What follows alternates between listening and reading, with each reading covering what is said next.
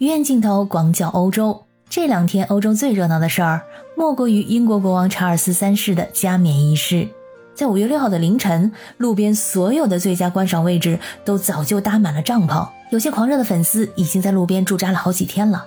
他们包着毯子，穿着厚外套，坐在折叠椅上，苦苦等待着这难得的加冕仪式。英国的国王加冕礼现在是欧洲仅存的同类仪式。要知道，上一次英国国王加冕还要追溯到1953年的伊丽莎白二世。为庆祝国王加冕，加冕仪式之后的周一，也就是5月8号，被列为了节假日。大概有两千人受邀出席这次的加冕仪式，有铁粉期待这场加冕，当然也有王室的反对者。作为国事活动，加冕礼开支由英国政府来承担。虽然说英国王室没有放出具体的数字，但这次加冕礼的费用至少是五千万英镑，最高甚至可能达到一亿英镑。有些人认为这是对纳税人财富的浪费。大家好，我是在欧洲的可可鱼，欢迎收听我的节目。首先来看一下英国国王加冕仪式的历史。英国国王加冕仪式是一项古老而庄严的传统，是用来庆祝英国君主登基。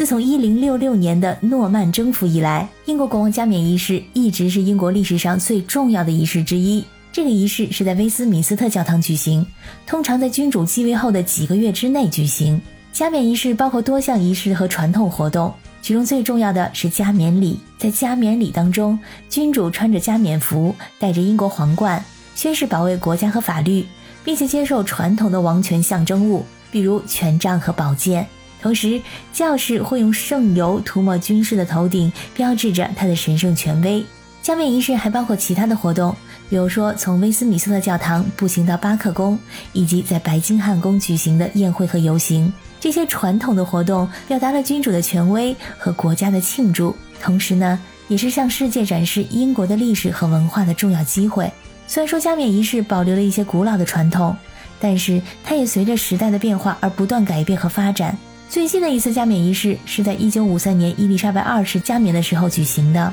而这次查尔斯三世的加冕礼将比伊丽莎白二世1953年的加冕礼时间更短，规模更小，而代表的宗教信仰也更加的多元化。那事实上，君主不一定需要通过加冕才能成为国王，比如说爱德华八世他就没有加冕，但他也是一国之君。查尔斯在女王伊丽莎白二世去世的那一刻起，他就自动成为了英国国王。国王游行是指在英国国王加冕仪式中的游行仪式。这项传统始于18世纪，是为了向全国各地展示新国王的荣耀和权威，并庆祝国家的重要事件。在这国王游行中，各种队伍、军队、乐队和装饰车辆将会从威斯敏斯特教堂出发，经过伦敦市中心的主要街道，最终到达白金汉宫。游行队伍中包括士兵、骑士、乐手，还有其他的表演者，他们会为观众带来视觉和听觉的盛宴。比如说这一次呢，就有中国的钢琴大师郎朗的表演。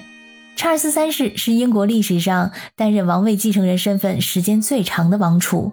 也是英国历史上登基时年龄最大的君主。遵循着古老的传统，五月六日十点二十分。查尔斯国王和卡米拉王后一同乘坐皇家马车，准时从白金汉宫出发，穿过金钟拱门，前往威斯敏斯特教堂。这时候呢，由二百多名皇家骑兵组成的护卫队，他们沿路护送国王和皇后穿过这个金钟拱门。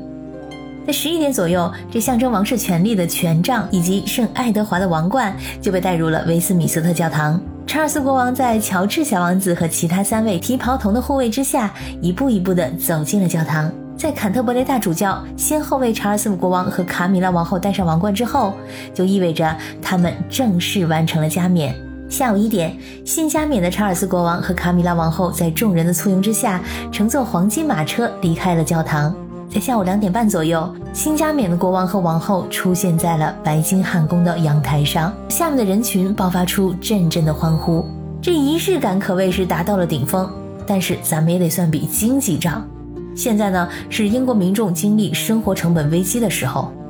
在之前的游行队伍里，甚至打出了“吃晚饭还是开暖气，我只有一个选择”这样的标语。所以在这种时刻，王室的一举一动，尤其是他们经济方面的开销，就会格外引起民众还有媒体的注意。据称，英国政府每年向王室拨款大约有八千六百三十万英镑，这用于需要王室出面的政府工作，比如说出国访问、国内视察、剪彩、维护住所这些方面，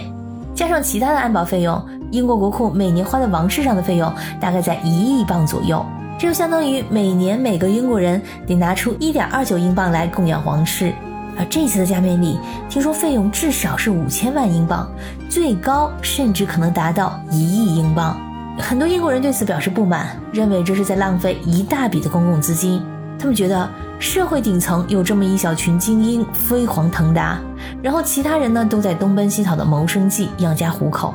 而这纳税人的钱本可以用在更好的地方。英国政府可能会面临更大的压力，但是估计英国政府将利用这一仪式作为向世界展示英国的外交机会。虽然有人欢呼，有人不满，但是基本上对于五月八号从此变成公共假期表示欢迎。感谢收听本期的医院镜头，我是可可鱼，我们下期再见。